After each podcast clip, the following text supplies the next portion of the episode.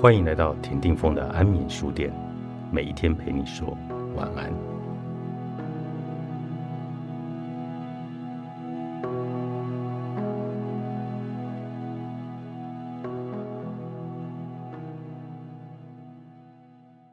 光靠我们有限的知识来判断事物是不够的，我们必须小心的谨慎，小心的去感受，探索事物的真相，并且用心去看、去想。我们也爱创造完美的形象来限制自己，但由于追求完美，我们就不能接受失败，不能面对缺憾，也因此我们固定于一点而裹足不前。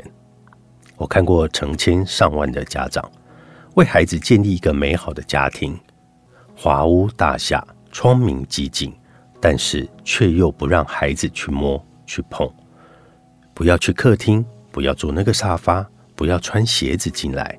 不要踩脏地毯，不要在屋子里玩。我们受限了许多的规矩，但这却不是盯住不能变动的。我们有自由的心智，可以去尝试、去经验、去创造。我们有感觉、有心智，只要有心，就能完完全全的去拥抱生活、体会人生。要解除这些束缚，我们必须从自我的自顾中走出来。只有用自己的心。才能找到失去的心。中国古语有云：“解铃还须系铃人。”正是如此。我们一般人用一些身外物来束缚自己，像安全感、金钱，都是捆住我们心智成长的压力。为了安全，我们怕被偷、被抢。我曾经有两个月内被偷窃三次的经验。当值钱的东西越来越少时，我才领悟到。家徒四壁，已经没有可以投资物，反倒心安理得，无所牵挂。金钱也常常奴役我们，束缚我们。有钱当然有许多的方便，但它不是必需品，也不能给你安全感。佛家云：我们醒来时纯真如天使，却带着一身的罪恶来入睡。因为我们睁开眼的同时，就追求私欲和权力。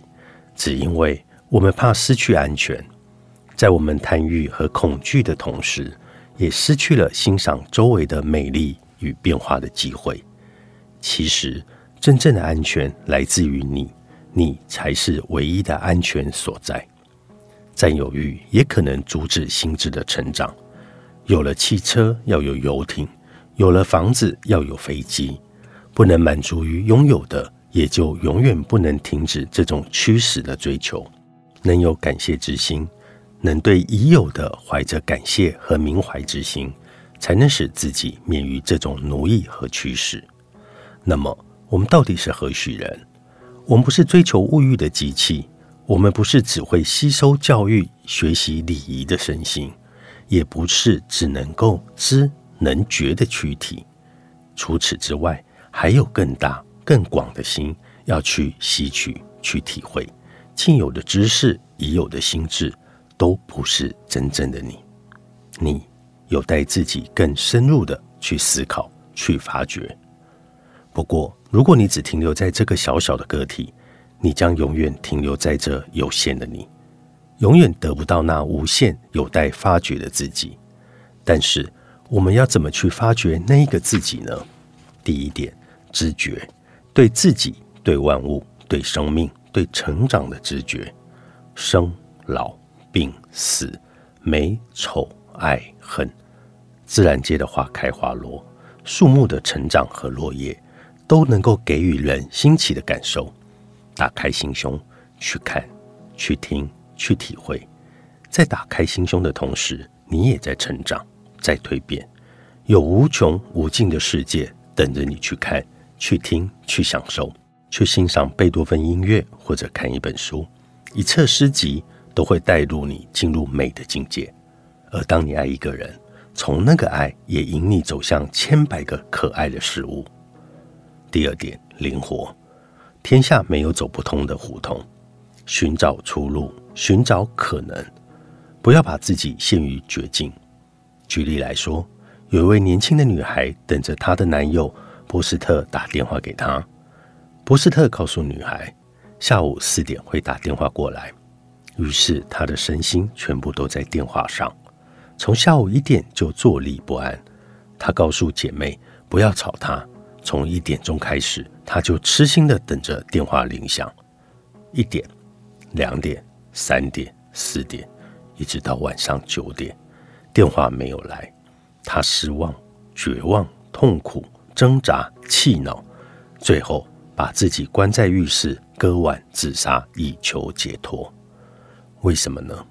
因为他想到唯一的可能是男孩变心了，他绝望了，只有死路一条。我觉得真正健全的人都有一颗灵活圆通的心。如果这事不可能，那么还有哪些可能呢？以这个女孩为例，她可以做什么？他可以去洗头、烤蛋糕、看书，或者更重要的，拿起电话打给波斯特，问他说。你怎么了？我正在等你电话呢。何至于要自杀？这是多么的可悲！他以为凡事只有一面，一个可能，因此以死解决。其实人生有无数的通路，只等你灵活的使用。只是有些人不敢去追求，不敢去发掘。你自己做决定，自己选喜爱的色彩，去涂抹你的天堂或者地狱。一切都是掌握在你自己的手上，但是别怪我，只有自己能对自己的决定负责。忘记过去，面对今日，才是正确的人生态度。还有一点，不要忘了，凡事有很多面，不要害怕面对否定。别人否定你，使你生气、讨厌，都是你自己的事，不要责怪别人。也许只因为别人与你不同，不合你的口味。不令你喜欢，那也不是他的错。使你生气、苦恼的是你自己。爱生活与学习，完整自己的十三堂课，致独特的你。作者：利奥·巴斯卡利，源流出版。